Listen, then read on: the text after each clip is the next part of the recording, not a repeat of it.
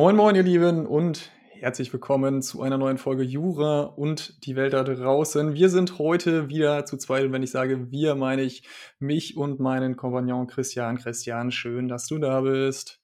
Ja, Freddy, schön, dass wir gemeinsam wieder eine Folge aufnehmen können.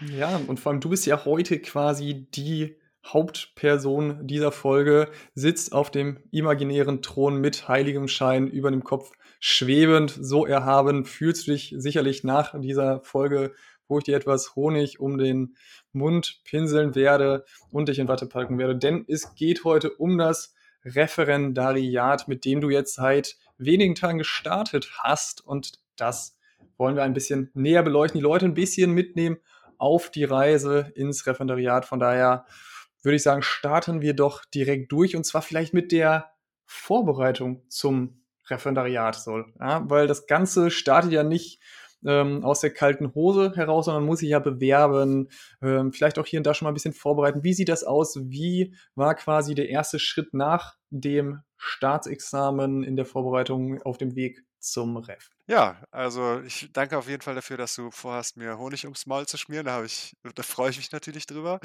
Ansonsten, ja, wie war so der erste Schritt nach dem Examen in Richtung Ref? Also bei mir liegt das Examen ja schon ein bisschen zurück. Also April 2020 habe ich ähm, meinen Schwerpunkt dann endlich fertig gehabt. Ich hatte nämlich noch im, ich glaube, Februar war das, hatte ich mein äh, Seminar, mein Schwerpunktseminar was ich dann auch ganz gut abgeschlossen hatte. Und dann hat es halt ein bisschen gedauert, bis ich dann das Abschlusszeugnis hatte.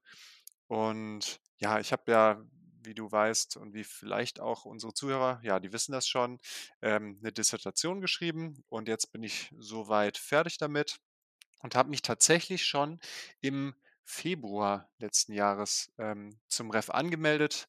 Da muss man natürlich erstmal eine ganze Menge Papierkram wieder zusammensuchen. Ähm, 'n paar Sachen, die für die man auch äh, die man für die Anmeldung zum ersten Examen auch brauchte, muss man da auch noch mit reinfassen. Und ja, also dann Bewerbungsunterlagen hin und auch so ein doofes Führungszeugnis, was bei mir die Behörde beim ersten Mal verkackt hatte. Also, ich habe das ganz normal beantragt und, äh, habe das alles angegeben, wo das hingeschickt werden soll. Und dann kam das Führungszeugnis bei mir zu Hause an. Und das Führungszeugnis, was äh, für die Behörde eben ist, das sollte nicht bei einem zu Hause ankommen. Das heißt, dann bin ich da nochmal hingetigert und habe gesagt, hey, ich hätte gerne ein Führungszeugnis, was zur Behörde direkt geschickt wird. Beim letzten Mal hat es nicht geklappt. Genau, und dann hat das ähm, beim zweiten Anlauf auch ganz gut funktioniert. An der Stelle ein kleiner Tipp, wenn man in Köln wohnt und sich denkt so, ah, hm, ich brauche ja auch einen neuen Perso bald oder einen neuen Reisepass und ich muss gerade ein Führungszeugnis beantragen. Dann geht man nämlich im Zweifel dahin, weil das ohne Termin ist, diese Beantragung des Führungszeugnisses und sagt vor Ort, hey, übrigens, ich brauche noch auch ein Perso, ganz lieb sagt man das, ähm, kann ich den hier gleich äh, einen Termin dafür machen? Weil vor Ort Terminvergabe ist da noch ein bisschen entspannter. Und so habe ich dann auch zwei Wochen später mein äh, Perso beantragen können. Also kleine Empfehlung am Rande. Genau. Und nachdem dann endlich das Führungszeugnis da war, wäre ich eigentlich, ich glaube im November, ich glaube für November hatte ich mich ursprünglich gemeldet, weil ich dachte, ja, bis November bin ich fertig. Habe aber gesagt, okay, nee, bis November bin ich nicht fertig, ich würde gern später anfangen. Und so kam es dann dazu, dass ich jetzt im März 2022 angefangen habe. Ich hatte am Dienstag meine erste AG-Stunde.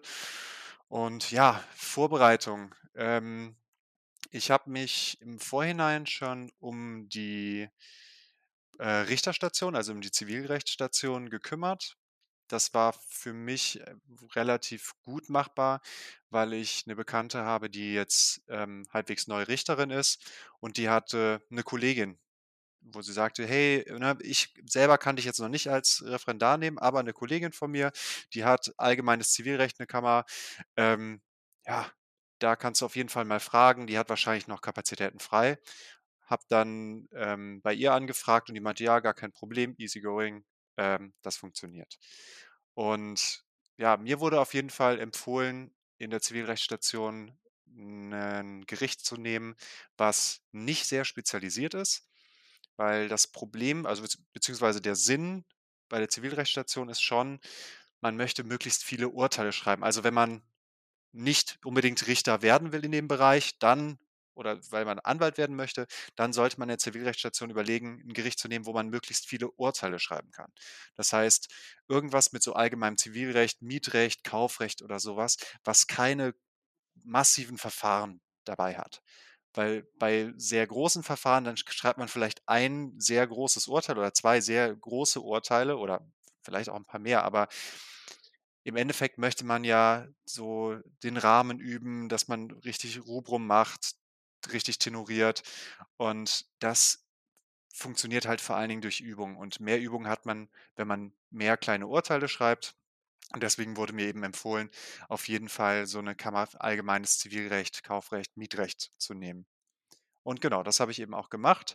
Und wenn man sonst sich nicht sicher ist, was möchte man machen mit der Zivilrechtsstation oder beziehungsweise in welche Kammer will ich, weil man sagt so, hey, eigentlich habe ich Bock, Richter zu werden und ich interessiere mich für den Bereich primär. Ne? Also da könnte ich mir am allerbesten das vorstellen, damit mal so einen Einstieg in den Richterberuf zu finden. Dann schaut man einfach auf dem Geschäftsverteilungsplan tatsächlich. Auf dem Geschäftsverteilungsplan schaut man ja, okay, welcher Richter oder welche Kammer ist wofür zuständig. Und dann ruft man einfach den Richter an, jeder hat da eine Durchwahl und sagt dann, hey, ich bin jetzt Referendar oder ich werde bald Referendar sein ähm, und ich möchte gerne meine Station bei Ihnen machen, weil mich interessiert das Thema so sehr und im Zweifel sagen die, ja, okay, kein Problem, ich habe Platz, ich habe jetzt gerade keine anderen Referendare, easy going. Und ja, im Endeffekt nimmt man denen ja auch Arbeit ab zu einem gewissen Teil. Also wenn man denen Urteile schreibt, klar müssen die nochmal drüber schauen, aber ähm, ein bisschen Arbeit kann man denen zumindest abnehmen. Also kurz nochmal zum generellen Ablauf. Also mit dem Ref habe ich jetzt im März begonnen und der erste Monat ist erstmal nur AG-Stunden. Da ist erstmal quasi so die, der Einführungsmonat, ähm, wo einem Zivilrecht erstmal näher gebracht wird. Und genau, das hat bei mir am Dienstag jetzt begonnen, zum 1.3. Und da hat es erstmal mit der Verpflichtung begonnen. Das heißt, es gibt jetzt quasi eine neue erste Woche. Man kennt genau, das quasi, Studium quasi. Eins zu eins, so ist das, ne? Ja, genau, eins zu eins so, auch mit ganz lustigen Saufspielen. Man kommt in den Raum an und dann ist der RG-Leiter und der drückt einem erstmal einen Tequila in die Hand. Nein, leider nicht. Auch kein Sangria, sondern man kommt in diesen Raum rein und dann muss man erstmal schauen, welcher Platz ist von mir, weil da waren bei uns einfach mit Namen bedruckte Papiere, so nach dem Motto, für wen ist jetzt was, ähm, weil jeder so einen Stapel an Informationen noch bekommen hat und eben verschiedene Sachen, unter anderem so ein schickes, so ein schickes Zeugnis, Aufnahme in den juristischen Vorbereitungsdienst, damit man das auch den ganzen Leuten schicken kann. Ähm, wo man sich bewirbt, jedenfalls nachdem man das Ref begonnen hat oder teilweise nachreicht, wenn man sich schon bei manchen Stationen beworben haben sollte. Genau. Und da beginnt eben diese erste AG-Stunde, also es ist ein bisschen mehr als eine Stunde, von 9 bis 14 Uhr war es jetzt bei mir. Ähm, ja, das beginnt eben damit, dass sie einem sagen nochmal, okay, ne, Sie werden jetzt Referendar, benehmen Sie sich, weil Sie ähm, ja, jetzt im juristischen Staatsdienst verpflichtet sind. Und sie repräsentieren jetzt quasi die Justiz nach außen. Das heißt, dann sollte man sich dreimal überlegen, ob man irgendwelche staatsgefährdenden Straftaten begeht oder ähnliches. Ähm, ganz relevant. Was du sagst, ansonsten wäre es natürlich absolut gar kein Problem. Ne? genau, also jetzt, jetzt gehe ich nicht mehr auf die ersten Mai-Demos. Äh, das kann ich jetzt leider nicht mehr machen. Sorry an der Stelle. Ähm, nee, genau. Und ganz wichtig, da wird man auch darüber belehrt bezüglich Geheimnisverrat, dass man eben sehr genau aufpassen sollte, was man aus der Station nach außen gibt. Ähm, also, dass man so im Rahmen genereller Rechtsfragen das so ein bisschen mit, keine Ahnung, seinem Partner oder so besprechen kann, aber man darf auf keinen Fall ähm, Details weitergeben zu irgendwelchen Verfahren, an denen man teilnimmt, an denen man teilhat. Ähm, ja, also da ist ganz, ganz wichtig, dass man sich da nicht in die Nesseln setzt ähm, und da direkt mal Geheimnisverrat äh, begeht. Das ist nämlich ein bisschen strafbar und endet so ein bisschen wahrscheinlich den äh, juristischen Vorbereitungsdienst. Deswegen. Das wäre auf jeden Fall der Stoff für eine Examensklausur des ersten Staatsexamens. Der Referendariat C, äh, der, Re der Referendariat, ne? der Referendar C verrät folgende Geheimnisse. Die ist, die, ist der Fall zu bewerten. Nee, okay. Ähm, auf jeden Fall schon mal ein bisschen spannend so aus dem organisatorischen Bereich das Ganze zu betrachten. Aber wie war das denn? Hast du dich inhaltlich noch vorbereitet oder ist jetzt quasi ähm, einfach mal auf blanke Hose reingegangen mit dem Gedanken, oh mein Gott, ein bisschen was wird aus dem Staatsexamen schon noch übrig geblieben sein? Tatsächlich, ja. Tatsächlich habe ich keine Okay, ich finde es gut, dass du, ich find's gut, dass du eine. Oder-Frage mit Ja beantwortest. Mhm. Ja, ne, entweder oder ja. Ne, also ich habe, ähm, inhaltlich keine besondere, ähm, Vorbereitung noch mal gemacht und tatsächlich, ähm, wenn ich mir aus den, äh, Konversationen mit anderen Referendaren, die da jetzt angefangen habe, das noch mal ins Gedächtnis rufe, ähm, waren viele so: „Ja, ich habe jetzt erst mal einfach nur nach dem Examen, äh, keine Ahnung, als Wiss mitgearbeitet oder Ähnliches und, ähm, habe da jetzt mich nicht spezifisch stoffmäßig, äh, schon aufs Reff vorbereitet.“ Ähm, ja, ich habe aber jetzt schon direkt am Anfang wieder angefangen, so gut wie möglich mitzuarbeiten in der AG. Also, weil das die AG, da wird einem eben auch noch mal Zivilprozessrecht vermittelt und vor allen Dingen ja, die Arbeitsmethode des Zivilrechtlers, die Relationstechnik haben wir jetzt zuletzt, ähm, uns angeschaut. Und ich versuche einfach, möglichst ja, möglichst gut mitzulernen, möglichst gut vor und nachzubereiten, die Stunden, damit ich einfach so gut wie möglich was mitnehmen kann, weil ich eben, ja, bis jetzt kurz vor Anfang des Refs an der Dis geschrieben habe. Die ist jetzt noch nicht final durch, auf gar keinen Fall final durch. Ähm, aber ich habe die jetzt erst mal aus den Füßen und parallel dazu war es mir nicht möglich, da irgendwie, äh, mich anderweitig noch vorzubereiten. Aber ja, ich denke mal, mit gutem Mitlernen jetzt und vor allen Dingen, ich habe ja jetzt erst mal diesen Einführungslehrgang und ab dem zweiten Monat, also ab April, dann, äh, bei meiner Richterin, wo ich mich schon beworben habe, beziehungsweise wo ich schon zugeteilt wurde. Ähm, da werde ich auf jeden Fall dann ordentlich mitlernen, ordentlich, äh, büffeln, damit das einfach 'ne runde Sache wird, weil ich jetzt gar keinen Bock habe, das Reff am Ende mit 'ner, ja, mangelhaften oder nur gerade ausreichenden Leistung abzuschließen. Also, da geht's auf jeden Fall, äh, direkt direkt schon in die Vollen. Also, ich meine, ich bin das Arbeitsge Arbeitspensum quasi von morgens bis abends jetzt am Ende der Dis gewöhnt. Deswegen, ja, ist auch schön, mal 'n bisschen weniger zu machen, aber trotzdem noch, ähm, gute Beschäftigung zu haben.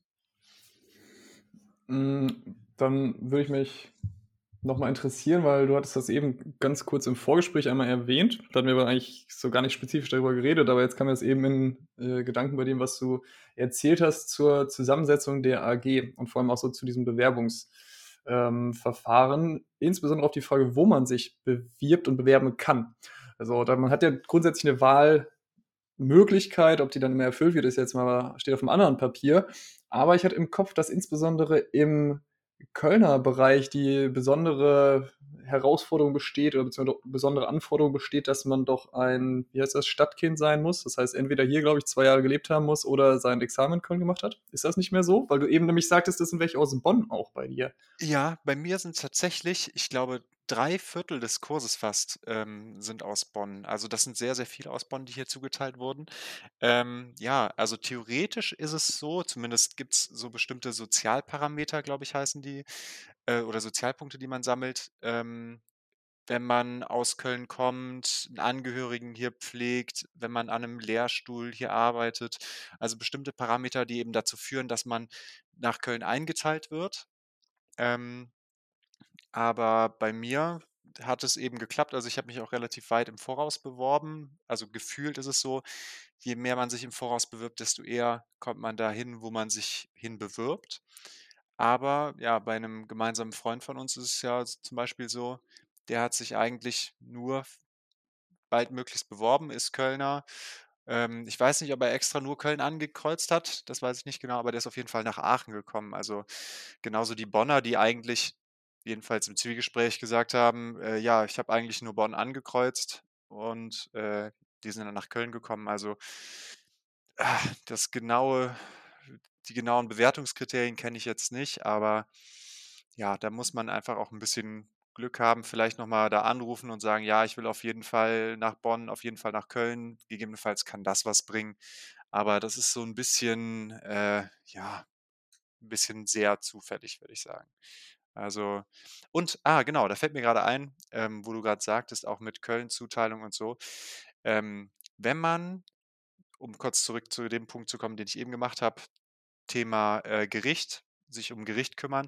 Wenn man das nicht macht, ist das auch nicht schlimm. Also, man muss sich jeweils nicht um die Stationen kümmern tatsächlich. Man kann theoretisch einfach von bei allen Sachen zugewiesen werden.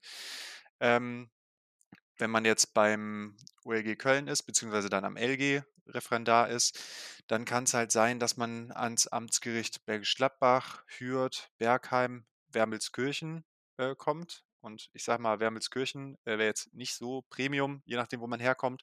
Vor allen Dingen hat die äh, bei uns die Leiterin des Einführungslehrgangs gesagt auch, weil sie eben diese Einteilung macht, dass sie schaut, dass sie Bonner jedenfalls nicht nach Wermelskirchen schickt, weil da ist es doch etwas schwierig, dann aus Bonn hinzukommen mit dem ÖPNV. Ähm, genau, also deswegen allein auch, weil man nicht unbedingt zugewiesen werden will und dann irgendwo halbwegs zufällig endet, ähm, sollte man sich überlegen, ob man sich drum kümmern möchte. Ähm, dabei kann man auch immer überlegen: „Ja, will ich grade zu 'nem Amtsgericht?“ Weil Amtsgerichte sind klein und schnuckelig. Das ist 'n bisschen kollegialer und da hat man vor allen Dingen, ja, viel mehr verschiedene Sachen. Ähm, man kann sich auch viel mehr verschiedene Sachen angucken, weil, keine Ahnung, man sitzt dann mit seinem eigenen Richter im Büro und der Richter, äh, nebenan hat dann vielleicht irgend 'ne interessante Sache. Der fährt zur Forensik, der fährt vielleicht grade in Strafvollzug oder, ähm, ja, macht Eildienst und sagt: „Hey, willst du nicht mit mir Eildienst am Wochenende machen?“ Also, das ist natürlich da einfacher, dass man da einfachere Berührung mit hat. Sonst muss man sich eben da selber mehr drum kümmern, dass man auch andere, ich sage mal, aufregendere Sachen dann noch, ähm, in der Richterstation machen kann. Hast du schon was für deine Wahlstation später? Also, ich habe da ja tatsächlich ich habe ja noch generell nicht so extrem viel Vorstellung für die Zeit nach dem ersten Examen, außer eventuell die Wahlstation im Ref. Nämlich beim Deutschen beim Deutschen Tennisbund würde ich das ganz gern machen, wenn ich's mache. Ähm, hätte ich nämlich Bock drauf und man kann's dort machen, habe ich letztens zufällig gesehen. Von daher die Frage: Hast du da schon was in im Kopf oder sagst du da erst mal noch 'n bisschen abwarten, habt ihr noch etwas Zeit? Ne, also der Plan ist schon, mich jetzt ähm, ich habe mich heute relativ viel um Bewerbungen gekümmert, beziehungsweise darum gekümmert zu überlegen: „Wo will ich denn jetzt genau hin?“ Ähm, aber Wahlstation habe ich tatsächlich noch nichts Konkretes. Ich habe, äh, vorhin mit einem Einzelanwalt gesprochen, der aber jetzt mittlerweile sehr viel Schiedsgerichtsbarkeit macht, weil sein Portfolio hätte eigentlich genau dem entsprochen, was ich gerne so in der, äh, Anwaltsstation gemacht hätte. Ähm und genau, da da hat er aber gesagt: „Ne, weil weil er so viel Schiedsgerichtssachen macht und sehr viel Schiedsrichter ist und dann noch Lehre macht, äh, nimmt er keine, ähm, für die Anwaltsstation.“ Und da habe ich jetzt überlegt: „Okay, haue ich den armen Jungen noch mal an, so nach dem Motto: ‚Ey, machst du denn Wahlstation?‘“ Weil das war auf jeden Fall super, super interessant, sein ähm, sein Curriculum vitae und auch was er jetzt so macht grade. Ähm, da werde ich ihm auf jeden Fall noch mal 'ne Mail schreiben, weil der echt, ähm, sehr kompetent in dem Bereich war. Also, Stichwort Investitionsschutz und Schiedsgerichtsbarkeit und all diese Sachen. Genau, und ansonsten bin ich grad tatsächlich dabei, mich auch für die anderen Sachen zu bewerben. Also, wie gesagt, ähm, um Richterstation beziehungsweise Zivilrechtsstation habe ich mich schon gekümmert. Ähm, Staatsanwaltschaftsstation, ähm, werde ich nächste Woche auf jeden Fall machen. Da kenne ich auch wen, über den ich mal frage: „Wer ist denn wahrscheinlich 'n guter Ausbilder? Ähm, bei wem könnte man da hingehen?“ Verwaltungsstation, ähm, ja, das ist 9. bis 11. Monat. Ach so, genau, Staatsanwaltschaftsstation wäre 6. bis 8. Monat für die Leute, die es vielleicht einfach mal grob hören wollen, ne? 1. bis 5. ist Zivilrechtsstation, 6. bis 8. Staatsanwalt und jetzt 9. bis 11. Verwaltungsstation. Ähm, da kann man zum Beispiel ins Ausland gehen. Da kann man übers Auswärtige Amt in 'ne Botschaft gehen. Zum Beispiel 'n Kumpel von mir ist grade in Washington, äh, in der Botschaft. Und wenn man zum Beispiel sagt: „Ja, okay, Botschaft, ja, Auswärtiges Amt, das ist so 'n bisschen Pokern, wo man jetzt hinkommt und da muss man viel Glück haben, weil die guten Sachen schnell und schnell vergriffen sind, beziehungsweise weil da nur die Besten hinkommen. Äh, man kann auch überlegen, in die Außenhandelskammer zu gehen. Also Deutschland hat sehr viele Außenhandelskammern in verschiedenen Standorten und man kann zum Beispiel, wie mein Bruder, äh, nach Indien in die Außenhandelskammer gehen und hat da super interessante Aufgaben, die man macht und ja, kann da auch echt eine coole Zeit haben. Ähm, bei Außenhandelskammern sollte man überlegen, sich so ein bisschen vor Anfang des Refs zu bewerben, weil man da unmittelbar mit anderen konkurriert. Beim Auswärtigen Amt ist es so, die haben quasi ein festes Kontingent, was sie immer blocken für die jeweiligen Bundesländer so ungefähr. Ähm und das Problem ist, im in die Außenhandelskammer gehen die Leute teilweise dann in der Wahlstation auch. Und da konkurriert man quasi damit, oh, ist gerade in der Zeit jemand, hat sich da schon jemand angemeldet für die Wahlstation.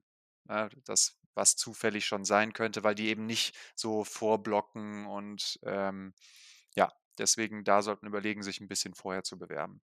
Ansonsten, ja, Bewerbung Auswärtiges Amt sollte man im ersten Monat machen. Da ist, meine ich, die Bewerbungsfrist dann vorbei sonst und dann kann man das im Auswärtigen Amt vergessen.